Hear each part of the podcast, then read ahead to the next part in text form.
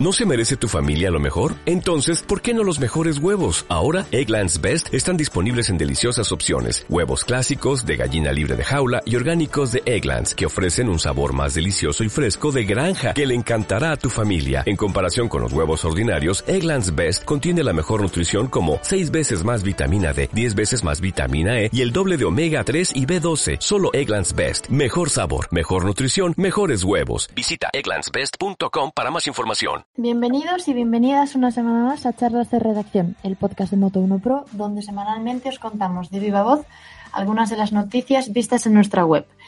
Hoy eh, tenemos un invitado especial, Alfredo, nuestro jefe de publicidad y colaborador de Moto1 y Enduro Pro, que se suma hoy al equipo. Luego entenderéis el porqué. Hola a todos, chicos. Hola, muy buenas. Encantado de estar con vosotros en este podcast. Hola, buenas a todos. Hola a todos, gracias Alfredo. Esta semana hablaremos de algunas de las novedades que han llegado en los últimos días. Eh, os contaremos también lo divertido que fue probar las nuevas Gas Gas y os explicaremos la nueva homologación para cascos que entra en vigor dentro de nada, menos de dos meses. Todo esto, como siempre, entre otras muchas cosas.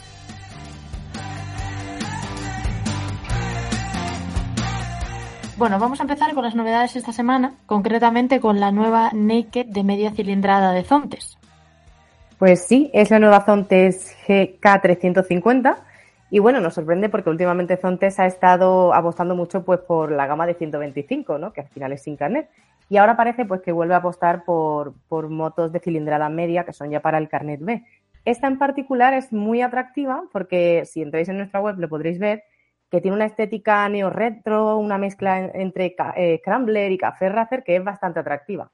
Y además también podréis ver que lleva, bueno, cuenta con llantas tubeless de radios, faro circular LED, o sea que, es bastante, vamos, y no lo digo yo, es verdad que en nuestro canal de Instagram nos han estado preguntando precios, o sea que, que ha gustado. Y bueno, además de tener una estética un poco vintage, sí es verdad que, trae última tecnología como es la llave inteligente de proximidad en forma de pulsera, eh, ajuste automático de brillo de pantalla, eh, también se puede consultar en la pantalla la presión y temperatura de neumáticos, en fin, creo que, va a ser una moto que va a tener muy buena acogida. Y bueno, sí, mola, mola que he visto que lleva motor nuevo de esta gente, que es destacable porque declaran casi 40 caballos con un motor de un cilindro de 3,5, o sea que se ponen casi a la altura de las otras motos bicilíndricas del segmento. O sea que yo creo que Zontes es una marca que se va llegando, ¿eh? No, desde luego sí que va a tener muy buena acogida. Y bueno, para que aquellos que estéis interesados ya, que sepáis que llegará a partir de la segunda quincena de julio y por menos de 5.000 euros. Serán 4.989 euros lo que costará la nueva Zontes GK350. Bueno, quien llega también dentro de unos meses es el nuevo modelo de Yamaha, que nada tiene que ver con, con el Zontes eh, que es eh, la actualización de su scooter de tres ruedas, eh, el Tricity 125, que está equipado con un nuevo motor Blue Core que ya cumple con la normativa Euro 5. Pero bueno, además del motor, también renovaron el chasis, que entre otras cosas ahora tiene mayor distancia entre ejes. Renovaron también el diseño y la instrumentación. Em, está disponible a partir de agosto y de momento el precio no se ha dicho, pero será seguramente el más barato de, todo el segmento. Em, y variará, eso sí, en función del país. Así que a ver cuánto cuesta, cuánto cuesta en España. Quien tampoco confirma nada es BMW, pero todo apunta a que podría estar trabajando en una nueva R12, en una nueva R12, ¿no? Sí, bueno, eh, los rumores de BMW la verdad es que están acelerados. También es verdad que en esta época, cuando se acerca el verano, es cuando ellos suelen presentar las novedades. Y entonces, claro, es el momento de muchos rumores, ¿no? Pero esto parece que es algo más que un rumor. Eh, BMW lanzó el año pasado, bueno, lanzó hace un más tiempo y el año pasado aumentó la gama de las Boxer grandes, las R18, eh, que son de un rollo, digamos, cruiser o custom y eh, son motos que han tenido mm, un buen éxito, eh, pues en el mercado americano, por ejemplo, mucho, en el mercado europeo también. Y yo no sé si les ha sorprendido un poco el éxito, pero también es verdad que, claro, son motos que son grandes y pesadas. Entonces, eh, hace años BMW ya tuvo unas, las R1200C, había varios modelos, que eran pues de este también rollo cruiser, ¿no? Rollo custom. Y el caso es que, eh, bueno, en aquella época, pues fue lo típico que no fue un modelo que llegó en el mercado en un momento que la gente pensaba en BMW para otras cosas, para sus trail y para otro tipo de moto. Y ahora se dan cuenta que, tienen cierto filón en este segmento y entonces, bueno, pues llegado por ahí algún chivatazo de que parece que están preparando a lo mejor con la base de la 90, de, las, de la Retro Naked 90, una moto más bajita, más custom, que, bueno, podría, siguiendo la nomenclatura de la R18, llamarse R12. Veremos, pero como todo lo que tiene que ver con BMW, cuando se habla de algo de esto, mmm, despierta mucha expectación. Bueno, pues a ver qué, qué, pasa. Donde también tenemos novedades es en el mercado chino, porque parece que Long, no sé cómo se dice, Longia, Longia, eh, podría, podría lanzar eh, una copia del famoso y conocido Honda ADV 3,5. Sí, no podría. Parece que lo ha lanzado. El mercado chino eh, es una pasada. O sea, mm, cada día te despiertas, levantas una piedra y aparece una moto nueva. Y en este caso, eh, bueno, se han hecho eco o, o reflejo de. Está, está, muy claro que hay una cierta moda de scooter trail o de scooter crossover o como se le quiera llamar eh, Honda fue la que lo inventó cuando presentó el XADV, digamos, grande, que ha sido un gran éxito y ese éxito ha hecho que han seguido otros modelos. La propia Honda tiene un modelo 150 que de momento no ha llegado a Europa, es un rumor que hay de si aparecerá o no como 125, y Honda lanzó el ADV 3,5, que ya estuvimos en la presentación y lo hemos probado y ya lo conocéis y ya está a la venta en España. Pues justo Longia lo que ha hecho ha sido, parece, mm, ametrallar eh, la DV 3,5 con un motor de ellos, de scooter, han cogido un scooter y bueno, la estética es que, mmm, ir a ver la noticia y las fotos, es que vamos, es que es una copia, yo mmm, alucino, pero mientras no salga de China parece que no tienen problema, ya veremos si llegará aquí o no, pero ahí está. Bueno, vamos ya con nuestro invitado especial, que hasta ahora no dijo ni mu, que no lo dejamos hablar. Eh, ¿Cómo fue la experiencia probando las nuevas GasGas, Alfredo? Muy buenas, María. Pues la verdad que fue todo muy bien. Eh, asistí a la presentación internacional de las nuevas GasGas SM700 y ES700 y la realizaron en Girona, que la verdad que es un, es un enclave muy importante para GasGas, porque como sabéis, eh, GasGas nació allí, nació en, en, en ese, en, en, las tierras gerundenses, ¿no? Que ellos comentan y era la primera presentación, digamos, de la gama Street de GasGas. Eh, GasGas quiere ser un poco la marca más divertida dentro del grupo KTM y era, digamos, la presentación de, estas monocilíndricas de, de, 700 centímetros cúbicos que digamos que es un momento histórico porque son las, motos más de, mayor cilindrada dentro de, la gama GasGas. Eh, fuimos cuatro medios españoles y coincidimos con, con, los periodistas de otros países, ¿no? como de, de, Italia o de Bélgica. Y la verdad que la presentación estuvo muy bien organizada, estuvo muy bien. Bueno, y me chivaron que estuviste rodando nada más y nada menos que con Laia Sanz y con Miki Arpa, ¿no? Sí, bueno, la verdad que eh, estuvo muy bien en ese sentido, ¿no? Porque, bueno, pues vino con nosotros también Marcoma, estuvo cenando con nosotros y, y luego, bueno, pues el, el, viernes por la mañana teníamos el primer turno de, con la S700, que digamos que es la, la trail, eh, bueno, ellos llaman como eh, Enduro Sport, ¿no? Que es como una trail, pero también polivalente Hicimos una ruta de mm, off-road con, con Miki Arpa de, de, instructor, la verdad que estuvo muy bien porque hicimos pista, hicimos senderos, hicimos vadeo de ríos y luego terminamos en las instalaciones que él tiene en, eh, allí en, en Girona eh, de su escuela de conducción. Y allí coincidimos con Laia Sanz. Eh, es verdad que ella estaba un poco dolida de, de, una mano porque bueno, la habían infiltrado y tenía algo de dolor, pero bueno, la verdad que rodar detrás de estos cracks es una maravilla y, y ves lo fácil que hacen todo. y la verdad que estuvo muy, muy, muy interesante. Y luego nada, comimos un poquito y ya nos pusimos el, el mono de cuero y cambiamos de moto. Bueno, rodeado de estrellas, porque la Yasanz, Miki Arpa, Marcoma y también estuviste en casa de STG Bernau, ¿no? Bueno, es que eso fue una, una grata sorpresa, ¿no? Porque nos pusimos el mono de cuero, eh, nos subimos a la SM700, que es la, la, moto, digamos, bueno, como no os he comentado antes, pero las diferencias básicamente son en la parte ciclos, a suspensiones, eh, ruedas, frenos y electrónica son distintas, pero el resto de la base de la moto es, es muy similar. Y entonces, bueno, pues eh, la estética Supermotor 700 pues nos, nos llevaron a un recorrido de, de, carretera, estuvimos rodando por la Costa Brava, la verdad que una zona súper bonita para montar en moto, con muchísimas curvas, la verdad que nos hartamos de, de, hacer curvas.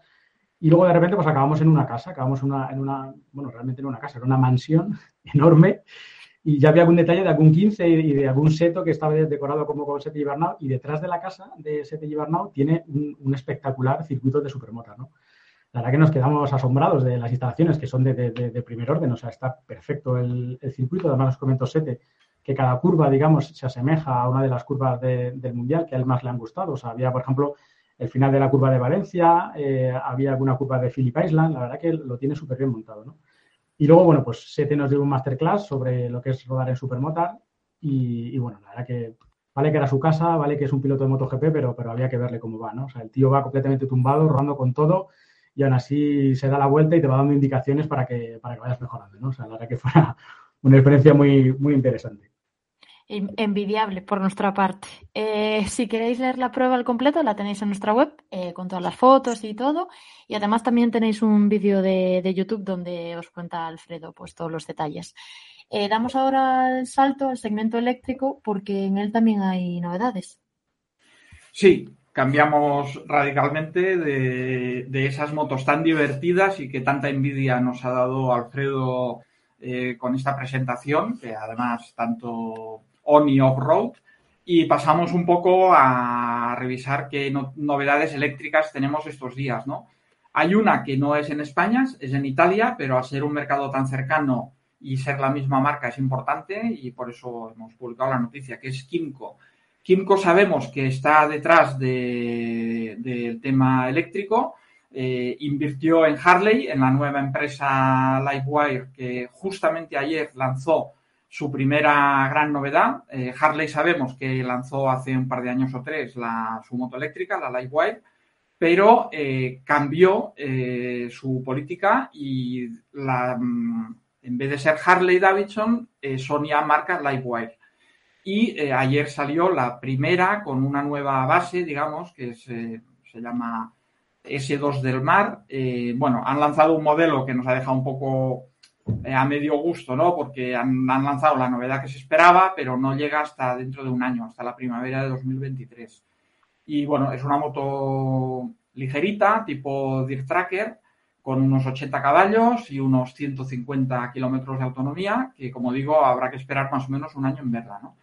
Y, bueno, hay un porcentaje de esa empresa que es de Kimco, pero es que Kimco no se está quieta con eso. Kimco ha llevado los scooters suyos eléctricos de Taiwán a Italia con el sistema este de cambio de batería rápido que lo llaman Ionex y que, bueno, en Italia de momento no tienen infraestructura, pero la empezarán a poner y, bueno, es un scooter que se empieza a vender allí, que puedes cargar en tu casa llevándote la batería a casa y cargándola en un enchufe normal o eh, cuando haya más infraestructura, pues llegas a un sitio donde hay baterías cargadas, sacas la de tu moto descargada, la cambias por otra y sigues camino.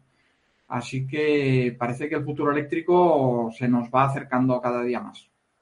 Bueno, pues tengamos el tipo de moto que tengamos, sea eléctrica o no, en lo que vamos a coincidir todos a partir del 3 de julio es en el tipo de homologación de nuestros cascos, porque en algo menos de dos meses entra en vigor la norma 2206 y es bastante más exigente que la actual. Eh, todos los cascos que se fabriquen y se vendan en Europa tendrán que pasar varias pruebas de resistencia. Eh, si antes la, anterior creo que establecía seis puntos de impacto, ahora van a ser 12. Y si antes hacían eh, una prueba de velocidad, ahora van a ser tres para tener más escenarios con los que trabajar y posibles respuestas del casco, vaya. Y este también María, perdona que te interrumpa, es que justo ayer tuve una charla con el equipo de marketing de MT Helmets, la marca española de cascos, y nos comentaba que ellos ya se han adaptado a esta homologación y ya están vendiendo este tipo de, cascos desde hace ya, tiempo. Y yo no lo sabía, pero era curioso porque la antigua homologación, aunque esta es M2206 y parece que es el 2022, pero la 2205 data de los años 70. Es decir, que es una homologación que ha tardado mucho tiempo en, cambiar y en tener una nueva normativa y que hay algunas marcas, en este caso nos comenta MT Helmets, que llevan muchos años ya trabajando en, tener cascos homologados a esta nueva normativa, pero yo no era consciente que realmente es una normativa tan importante y, que tiene, digamos, eh, o sea, que está relativa a los, cascos, que es una de las mayores equipos de protección que tiene que llevar el motorista y que lleva tanto tiempo sin haber sido actualizada, ¿no? O sea, que la verdad que... Oye, Alfredo, ¿y te comentaron los de MT el tiempo que les ha costado adaptar los cascos o tal? Porque hay veces que esto, una de las cosas más destacables de la homologación nueva respecto a la antigua es que, se había criticado, ¿no? Que en la homologación antigua hacían la prueba de choque en muy pocos puntos del casco y además muy concretos. Y entonces había fabricantes que, sobre todo chinos, lógicamente siempre, esto el que busca barato, pues eh, ahorra en algún sitio. Y claro, había cascos que en la parte donde se sabía que había la prueba de impacto eran muy fuertes. Pero luego en, otras partes que no había prueba, pues allí mejor no caerte por esa parte, ¿no? Y en cambio ahora la prueba nueva, básicamente todo el casco tiene que ser muy fuerte, que a lo mejor también los hace más pesados, ¿no? Los cascos nuevos. ¿Te han comentado algo de esto? No, bueno, el tema es que ellos, lo que tú comentas, eh, Josep, o sea, el tema es que ellos no, no hacían los cascos en función a la homologación, sino que hacían los cascos lo más seguro posible y dentro de sus posibilidades. Y, por ejemplo, comentaba que había algunos temas, por ejemplo, con, los cierres de las pantallas, que cada vez han podido hacerlos más, más pequeños y más ligeros, pero quizás más seguros para que la calota, digamos, pues siga teniendo el mismo grosor y sean igual de grandes. Y en ese sentido, bueno, pues lo comentaba, ellos han, han empezado a diseñar y lo, tiene un equipo de ingeniería allí en Cartagena que empiezan el casco desde cero, pero eh, no ha hecho falta hacer ninguna modificación para pasar la homologación. Es un poco el mensaje que ellos me quisieron transmitir, sino que ellos desde el minuto cero hacen el casco lo más seguro posible y, además, fíjate, pues ahora acaban de sacar el, Thunder 4, que es un, es un casco de, gama media, digamos, y de gama turismo con, con visor solar incorporado y no cuesta más de 200 euros. O sea que al final, digamos que son cascos muy seguros, con una homologación ya muy actualizada y no tiene por qué repercutir en el bolsillo del, motorista. Ah, muy bien. Bueno, justo, del, justo del Thunder os hablamos también en la web esta semana, así que podéis ir a verlo, que además está disponible en un montón de colores. Y no sé dónde me quedé, pero bueno, eso, las pruebas, aparte de la prueba de velocidad, también tienen que superar un test de impacto rotacional las pantallas también tienen que ser más resistentes y el límite de transmisión de luz pasa a ser del 35%, cuando antes era el del 50%. O sea que tiene un montón de exigencias que la, anterior norma no, pues no, pedía. Em, si queréis conocerlas en detalle, para saber cómo van a tener que ser vuestros cascos ahora, le podéis echar un, un vistazo en la, en la web. Em, eh, Marisa, tú de momento no vas a tener que, cambiarlo todavía para las pruebas porque durante un tiempo sí que van a convivir em, los cascos que cumplen la normativa actual y los que van a tener que cumplir con esta nueva normativa. Así que, ¿qué tal fue la prueba del, del SEATMO? Bueno, pues todavía lo tengo en el garaje. Eh, la verdad es que, bueno, quien, somos eh, usuarios de motosharing y sobre todo pues de Acciona y demás, de Silence, más o menos eh, lo que es el motor de, del Seat Mo, pues lo conocemos, ¿no? Tiene tres modos, uno que, uno que es el Eco, que llega hasta 50, otro que es el City, que es el que utilizas habitualmente y llega como a 75 kilómetros por hora, y luego está el Sport, que no llega a 100, pero se queda en 96 kilómetros por hora o así. Yo toda mi, mi, duda que tenía sobre esta prueba, porque claro, tú cuando utilizas motosharing, tú coges tu moto que ya está cargada, la sueltas, bueno, tu scooter, lo sueltas y tú no te preocupas de cargar. Entonces, mi preocupación es, voy a tener una semana un scooter eléctrico, ¿esto cómo lo cargo? Entonces, bueno, en particular el, el Seatmo eh, viene con un cable que se, puede enchufar a cualquier tipo de, enchufe normal, de toma de tierra.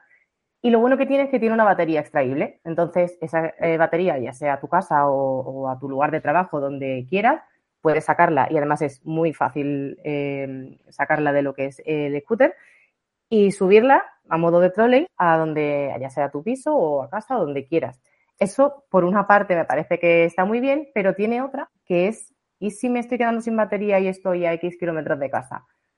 Ahí es donde me tengo que ver en la tesitura de, ¿pido el favor a un bar? Porque es que realmente el, tiempo de carga son completa entre 6 y 8 kilómetros, eh, perdón, horas. Entonces, 6 horas allí esperando. A eso es lo que estoy viendo. Eso es lo que estoy viendo y es lo que os contaré pues en la revista que sale la semana que viene de Moto1 Pro, la revista digital. Eso es, revista y seguramente luego también en la, en la web lo tendréis. Em, fin de semana de carreras, llegamos a mi parte favorita del podcast. Y como es en Le Mans, no hay cambio de horarios. Moto 3 a las 11, Moto 2 a las 12 y 20 y MotoGP a las 2. Em, misterio, el tiempo que va a hacer este fin de semana, porque no sé si os acordáis, pero el Gran Premio del año pasado fue un auténtico caos. Primero en seco, luego lluvia, luego se cayeron no sé cuántos y al final eh, terminó seco también. Mm, ¿Apuestas para este fin de semana? El pronóstico es eh, también incierto, porque ayer y anteayer eh, decían que iba a ser bueno y parecía todo el fin de semana despejado y todos nos quedábamos tranquilos. Y esta mañana ya ha aparecido un pronóstico que tanto el sábado como el domingo, más del 50% de posibilidades de que llueva.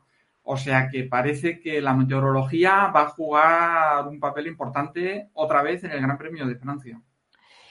Em, ¿Apuestas? ¿Porras? ¿Algo? ¿Alguien se moja? ¿No? me encantaría que, ganara alguna Suzuki. bueno, si es que esa si ganara esa es una buena jugada, porque la verdad que hablamos ya en el podcast de la semana pasada del tema de la retirada de Suzuki, pero no ha habido comunicado oficial. Ya ha pasado la Golden Week esta que tienen de vacaciones la semana pasada, ya lleva pues, varios días eh, que en sus oficinas centrales están trabajando y de momento no han soltado prenda. Y mañana eh, o sea, en cuanto lleguen los pilotos y, demás al circuito, claro, todo el mundo les va a preguntar eso. Desde luego yo creo que, yo, mm, vamos, apuesto como Alfredo, estaría genial las dos Suzukis en el podio. Bueno, mm, sería bastante gracioso, pero yo en realidad prefiero, ya, aunque no sea por los jajas, prefiero que gane Mark, por ejemplo. Em, por ejemplo, dice. Estamos deseando,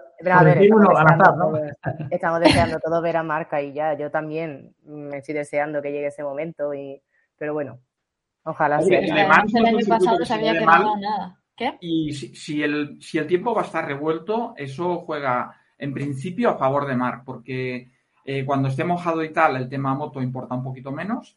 Y luego que en el pasado, cuando ha habido carreras así revueltas, él y su equipo han sido los mejores, los que más han sí, pero leído bien me acuerdo que en el, Gran Premio del año pasado, que iba en cabeza, de hecho, al final como se secó, pues fue uno más de los que se cayó. Pero bueno, sea como sea, y gane quien gane, el lunes Máximo y Diego nos lo contarán en diálogos sobre ruedas. Eh, así que, pues nada, toca esperar y a ver quién acierta. Porque de hecho Diego también hizo porra esta semana. Eh, y Máximo. Consultorio, Josep.